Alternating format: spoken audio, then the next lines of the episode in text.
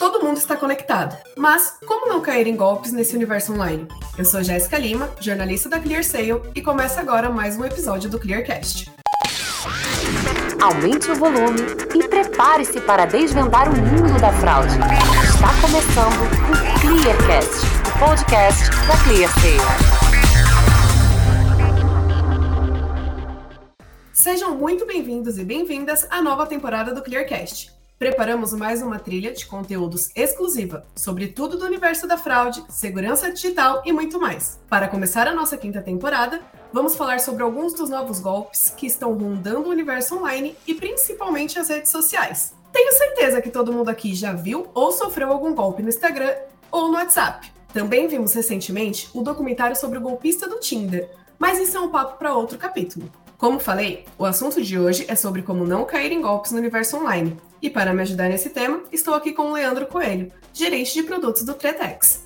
Seja bem-vindo, Leandro. Oi, Jéssica, é um prazer estar aqui com vocês nesse podcast hoje. Tenho certeza que vai ser bem bacana. Também estou com o José Almeida, gerente de TI da Zema. Seja bem-vindo, José. Oi, Jéssica, Leandro, obrigado pela oportunidade. É um prazer estar aqui com vocês nesse podcast. Bom, o vazamento de dados facilita a vida dos fraudadores e é o ponto de partida para os principais golpes que conhecemos, ainda mais nas redes sociais. Mas eu queria saber a visão de vocês. Quais são as principais consequências que vemos em relação a esses vazamentos para as marcas? Então, Jéssica, o vazamento de dados ele vai ter uma série de consequências ali para aquela marca, né? Começando desde a exposição dos funcionários daquela marca que podem ali acabar sofrendo algum golpe, né? Por meio de inteligência social que os fraudadores utilizam muito. Então, os funcionários estão expostos e aquela empresa também está exposta, uma vez que esses funcionários estão ali, às vezes, com a sua senha exposta, é, aquele fraudador pode até mesmo chegar a invadir um servidor daquela empresa e chegar na consequência máxima de parar uma operação ou praticar golpes com clientes daquela empresa, chegando em consequências como perda de faturamento, né, uma vez que sua operação está parada, ou até mesmo uma perda de valorização da marca, né, uma vez que clientes seus podem sofrer golpes ali achando que estão lidando com a sua marca mesmo, mas é uma página falsa, é um, é um aplicativo falso, então você pode ter tanto faturamento quanto essa perda de, de credibilidade né, da própria marca. Certo. O Leandro abordou bem aí essas questões né, das principais consequências, mas eu diria que para a marca a pior coisa é a imagem, né? a credibilidade perante os clientes, essas notícias que saem, que vazam, né? além dessa perda de informação, do comprometimento de um dado às vezes confidencial, é, a empresa fica com uma marca muito negativa perante o mercado. E isso impacta muito em novos negócios.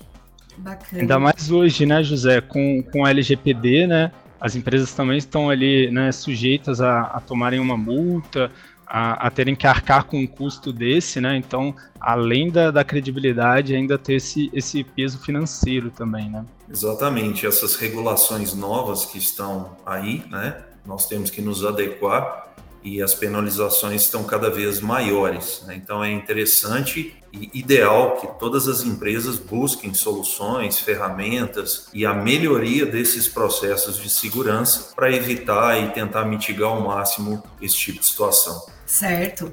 Quando nós falamos do vazamento de dados, ele facilita muito a vida dos fraudadores. Não faltam meios para eles conseguirem o que eles desejam. Podemos falar que eles são basicamente uns camaleões. Nos últimos tempos, nós estamos vendo bastante, assim, o golpe da mudança, que os fraudadores clonam algum Instagram e começam o famoso vende tudo, nos histories, é, anunciando uma mudança ou uma viagem, e os preços são muito acessíveis. Isso atrai, a, atrai os olhares, né?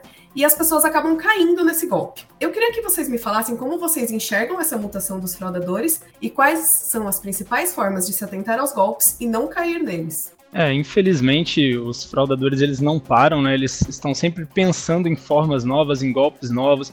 Sempre que surge um aplicativo novo, um novo serviço, eles estão ali pensando em brechas, né? É, naqueles serviços para poderem aplicar fraudes. Então, assim, é muito importante, primeiro, que sempre que você é, for realizar um cadastro num novo serviço, é, pensar muito bem se é realmente um, um serviço seguro para se utilizar, né? Porque acontece no Instagram, mas acontece em vários outros tipos de redes sociais. E também verificar se aquele aplicativo, se aquele serviço ele tem a possibilidade de você ativar a notificação de a autenticação de dois fatores, né?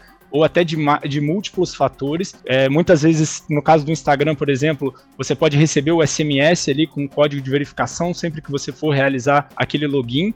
Então, isso dificulta ali a ação desse fraudador, porque mesmo que em um vazamento ele obtenha é, um e-mail e senha ali para acessar o seu Instagram, ele não vai poder obter esse código que vai chegar só para o seu SMS, né? E a gente tem outras formas de autenticação de múltiplo fator que são até mais seguras que o SMS. Então, hoje a gente tem algumas ferramentas específicas para isso. E, e, se a plataforma tiver esse tipo de ferramenta, é mais interessante ainda seja ativado do que apenas o SMS. E também ter muito cuidado na divulgação dos dados também. É, de repente alguém te manda uma mensagem é, com uma história ali meio esquisita, você passa um telefone, passa um CPF, isso tudo ali vai alimentando, né? É, é a matéria-prima para o fraudador aplicar essa fraude, né? Então a gente tem que estar muito atento nesses pontos para que a gente não caia nesse tipo de golpe, né? É, nos últimos tempos a tecnologia ela tem acelerado bastante os processos das empresas, tem trazido inovações, melhorias e uma facilidade, né? É, num processo de compra, num processo de interação com a empresa. E é aí, nesses momentos que os fraudadores aproveitam dessas facilidades, e aí vem o ônus né, do lado tecnológico, que esse excesso de facilidades às vezes facilita a própria fraude. Como o Leandro falou, eu acho interessante, se a gente pudesse dar aí dica, a dica é a atenção. É, muitas vezes os fraudadores pegam as pessoas em momentos em que elas estão desprevenidas. Então mandam e-mails com links, mandam mensagens em WhatsApp, criam páginas fake com phishing ali para poder atrair, capturar alguns dados básicos e depois te chamar no WhatsApp e aplicar algum tipo de golpe. Eu diria que o ponto principal para nós, pessoas físicas, é ter atenção. E para as pessoas jurídicas, as empresas, ferramentas que te auxiliem a monitorar, a bloquear, a barrar o quanto puder esse tipo de situação dentro da empresa. Mas o mais importante é a atenção das pessoas. E da mesma forma que esses fraudadores têm se reinventado, nós também temos que nos reinventar do nosso lado, né, para criar aí barreiras, fechar portas e evitar que esse tipo de coisa aconteça, trabalhando para mitigar os riscos. É, realmente, José, hoje esse monitoramento, né,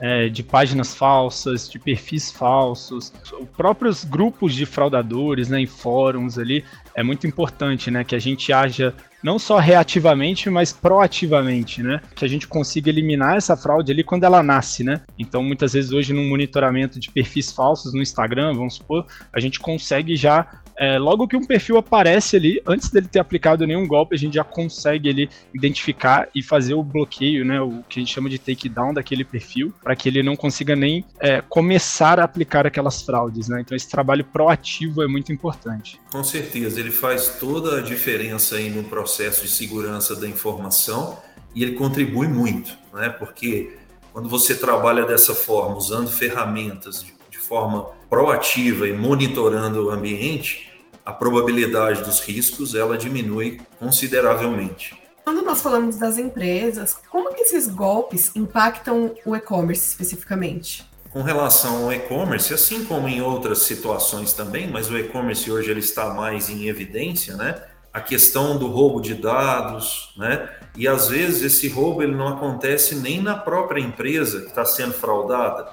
É, alguém pode usar uma página phishing pedir informações como e-mail, celular, valores que porventura você queira pegar de um empréstimo, o seu nome completo, CPF para uma análise qualquer, e aqueles dados serem usados depois para que você, ou melhor, para que o fraudador possa entrar num e-commerce ou em qualquer outro ambiente, né, e tente ali executar algum tipo de fraude. Além, é claro, dessas fraudes realizadas por robôs, né? tentativas de ataque em massa, é, de derrubar serviços. Tudo isso, como o Leandro falou no início né, do podcast, traz prejuízos financeiros, traz irritabilidade por parte do cliente, porque o fraudador conseguiu o dado dele em algum lugar que ele não sabe aonde e usou em uma outra empresa, uma outra localidade. Isso gera um estresse é, no relacionamento e uma perturbação aí da imagem de uma empresa no segmento, seja qual for o segmento que ela atua. Né? É, acaba que o, que o e-commerce sofre dos dois lados, né? Ele pode ter a sua marca utilizada ali num phishing, é, numa página falsa, para coletar dados de, de potenciais clientes e aí o fraudador utilizar esses dados num golpe, como o fraudador pode pegar dados que ele, ele obteve em uma outra fraude, né? E tentar realizar uma compra também naquele e-commerce ali. E ele tem ali o dado de CPF, endereço, né, daquela pessoa, os cartões. Então ele pode realmente realizar uma compra e receber aquele produto indevidamente. Então o e-commerce tem que se proteger de vários lados aí nessa questão da fraude. Certo, pessoal. José, você pode nos falar um pouquinho sobre a Zema e também nos contar qual foi o cenário mais crítico que você enfrentou durante sua trajetória? Bom, a Zema hoje é um grupo que trabalha em algumas verticais, como consórcio, financeira, varejo, físico e e-commerce, seguradora, é, concessionárias, enfim, há vários ramos de atuação. Né? E hoje nós estamos aí com 465 lojas físicas espalhadas em cinco estados, mais um e-commerce. A nossa capilaridade é grande. Começamos a ganhar mercado aí no e-commerce, no cenário nível Brasil, né? ser mais reconhecidos. E nós temos constantemente, à medida que evoluímos, que crescemos, buscado ferramentas para nos assessorar, para nos auxiliar a monitorar e a fazer com que essas plataformas que nós utilizamos possam ser plataformas cada vez mais seguras, disponíveis, né? E cujo relacionamento com o cliente seja o melhor possível. Certo. Eu fiquei sabendo que vocês sofreram com uma página de phishing, que ela deu uma mega dor de cabeça para vocês, que ela ficou ativa por alguns anos. E mesmo ela estando hospedada em outro país, o Tretex conseguiu remover rapidamente. Você pode contar um pouquinho para a gente como foi? Claro, é, depois que nós fechamos a parceria com o Tritex e colocamos a ferramenta em ação, nós começamos a monitorar de forma proativa os nossos ambientes de todos os segmentos do grupo. Né? Esse caso específico que você comenta aconteceu no segmento de financeira nosso. Havia uma página de phishing criada por fraudadores e ela estava registrada fora do país e ela perdurou aí por quatro anos. Fizemos várias tentativas para derrubar essa página, até questões judiciais mesmo para tentar resolver, mas sem sucesso. Né? E numa dessas apresentações junto a fornecedores, nós conversando aí com o pessoal da Tritex, conhecemos a ferramenta, a plataforma, achamos interessante e resolvemos experimentar. E no momento em que nós estávamos experimentando a ferramenta, nós utilizamos esse case aí, né, esse problema que a gente teve, para avaliar é, realmente a funcionalidade, o quanto a ferramenta poderia colaborar conosco. E, para nossa grata surpresa e satisfação, nós conseguimos aí, em poucos dias tirar esse site de phishing do ar. É, basicamente, os fraudadores usavam é, neste site o símbolo da Zema, alguns dizeres, é, fraudaram até depoimentos né, do nosso CEO para tornar ali de uma certa forma essa página fake. Para quem não conhece a Zema, parecia ser uma página correta, fiel, né? E ali no início da página eles já pediam dados como nome, CPF, e-mail, quanto a pessoa queria de empréstimo uma série de dados que eram preenchidas e depois entravam em contato, né, esses fraudadores com essas pessoas, esses possíveis clientes que utilizaram aquela página com phishing e ofereciam ali valores de empréstimos e algo mais. Só que eles colocavam um ponto, né, que para começar a negociação precisava fazer um depósito bancário ali e as pessoas eram fraudadas dessa maneira. Pequenos golpes de WhatsApp, onde as pessoas faziam depósitos de dinheiro para começar a conversar sobre uma operação financeira. O que isso não é uma realidade de mercado, né? E, e é bom que se diga, não é também o processo usado pela Zema. Então a Tritex aí nos ajudou muito e essa página ela estava tão forte no cenário aí mundial, né, vamos dizer assim, que nós conseguimos derrubá-la e os fraudadores, na sequência, 15 dias depois, mudaram apenas o domínio dela, né? ou seja, o nome que a identifica, e subiram novamente a mesma página para o ar. E nós fomos lá através da ferramenta e também derrubamos. Então conseguimos derrubar por duas vezes é, consecutivamente em um curto espaço de tempo, e esse foi com certeza um dos casos aí que nos deu mais trabalho.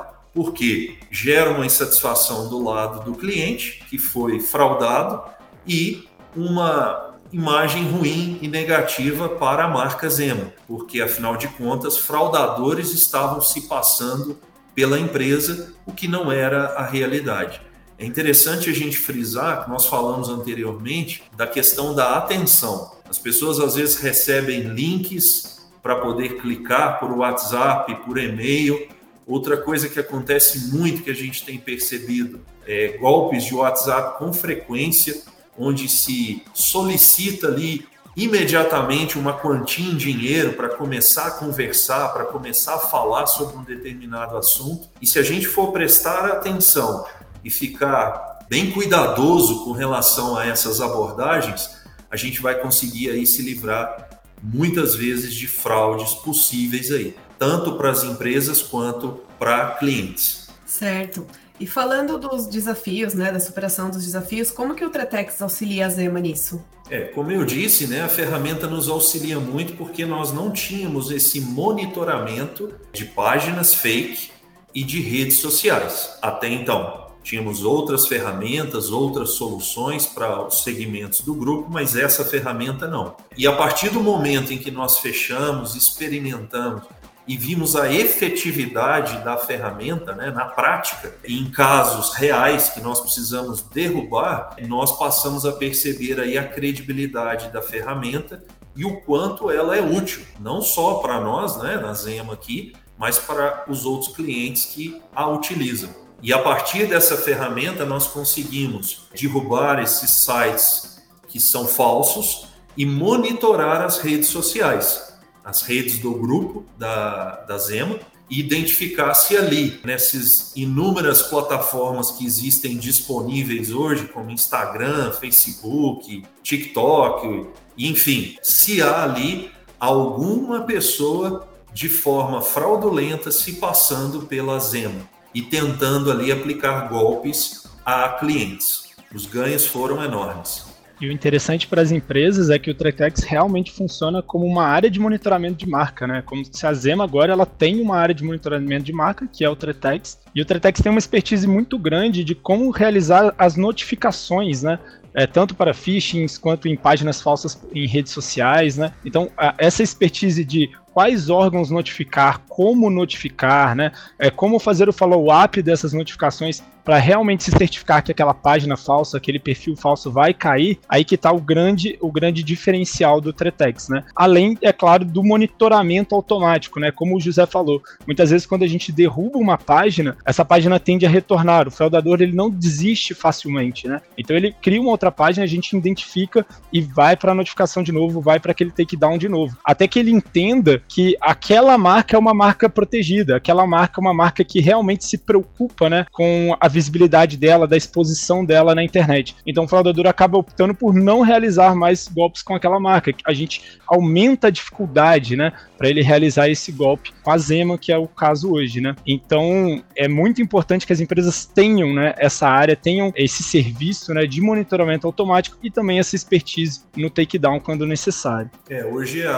a ferramenta da Tritex, ela, como disse o Leandro, ela tem um painel. Nós temos aqui uma área de segurança da informação e nós acessamos a ferramenta constantemente e ela nos apresenta ali, através de indicadores, é, tudo o que há em nome da Zema, com a imagem da Zema, com o nome da Zema na internet, seja nas redes sociais, seja páginas, onde quer que esteja. E através dali, nós, como usuários da ferramenta, conseguimos é, marcar se essas páginas são oficiais da empresa, e aí assim a ferramenta não mais as aponta, né? E aquelas que são páginas que não pertencem à empresa, páginas usadas por fraudadores para tentar aí, manipular os clientes e manchar o nome da marca. A partir desse momento que a gente está na ferramenta e identifica que não é uma página nossa, não é um perfil de rede social nosso, nós já abrimos um chamado e o time da Tritex entra em ação aí para poder derrubar até o momento, seja onde for. Né? Nós tivemos esse caso que eu citei dessa página phishing, ela estava no ar, foi derrubada, subiu com um novo domínio, foi derrubada novamente. Então, da mesma maneira que os fraudadores se reinventam e buscam outras alternativas, a gente tem que buscar ferramentas aí para nos assessorar de forma proativa. Certo. Para fechar o episódio, eu gostaria de saber qual o golpe mais criativo que vocês acompanharam recentemente. É, na verdade, assim, a criatividade ela existe todos os dias, né? Nós aqui não tivemos assim um mais criativo. O que acontece, que nós citamos aqui anteriormente, são essas questões de golpes de WhatsApp, né, em que as pessoas ali vão é, na internet, baixam imagens da empresa, logotipos, colocam em uma conta business do WhatsApp, montam uma página fake ali com imagens da empresa que eles conseguem baixar em algum lugar, né, na web, e a partir dali eles começam a fraudar usando muito da famosa engenharia social, que é você fazer ali uma abordagem você tendo uma boa comunicação e ah, esses fraudadores se passam né, pelo perfil de uma empresa, seja ela qual for, e tentam de alguma maneira ludibriar ali os clientes dessas empresas visando o lucro próprio. Volto a frisar, nós não tivemos um grande caso assim,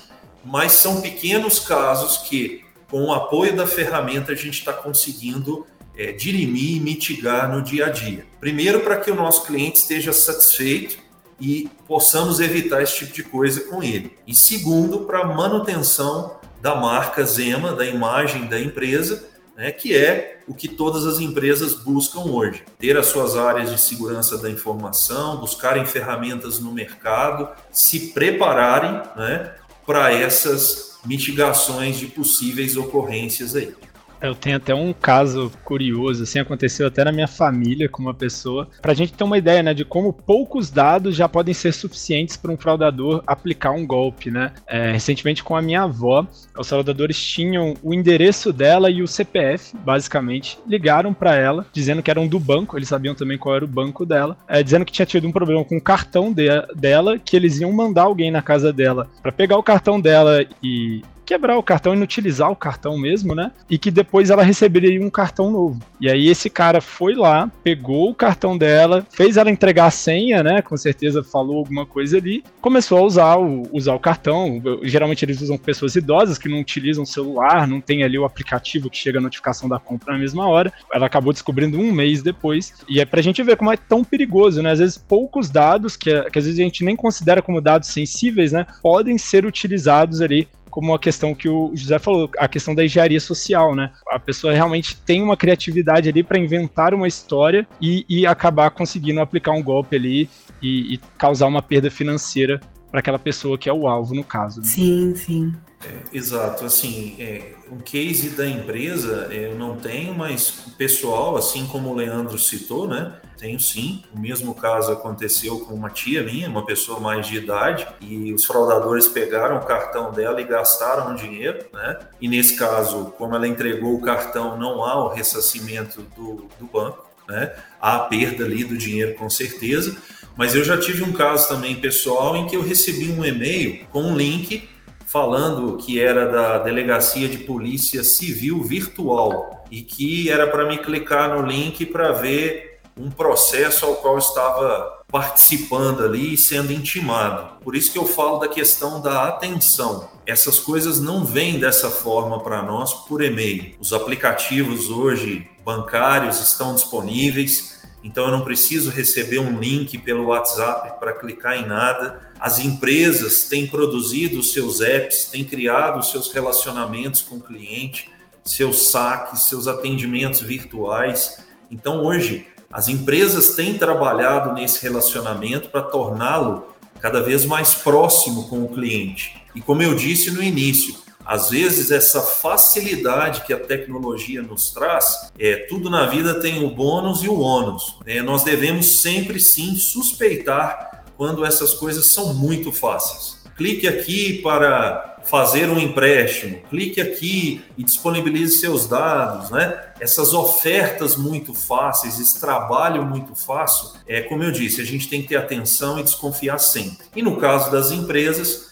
utilizar ferramentas que são ferramentas que você tem que experimentar, que você tem que validar e entendendo que elas são aderentes ao seu negócio, fechar as parcerias, utilizar as ferramentas e trabalhar de forma proativa para tentar mitigar ao máximo os riscos, tanto para o cliente quanto para a imagem da marca. Certo, pessoal. Muito obrigada pela participação e por essa aula de segurança digital. Foi um prazer aí falar com vocês, né? Obrigado pelo convite. Um abraço. Eu que agradeço, Jéssica. Muito obrigado pela presença, José. Foi um prazer estar aqui com vocês hoje. Gostou do episódio? Tem alguma dúvida ou sugestão? É só mandar para comunicacão@clear.sale que a gente te responde prontamente, tá bom? Muito obrigada por acompanhar o nosso podcast e até a próxima. Clear Sale. Intelligence to move.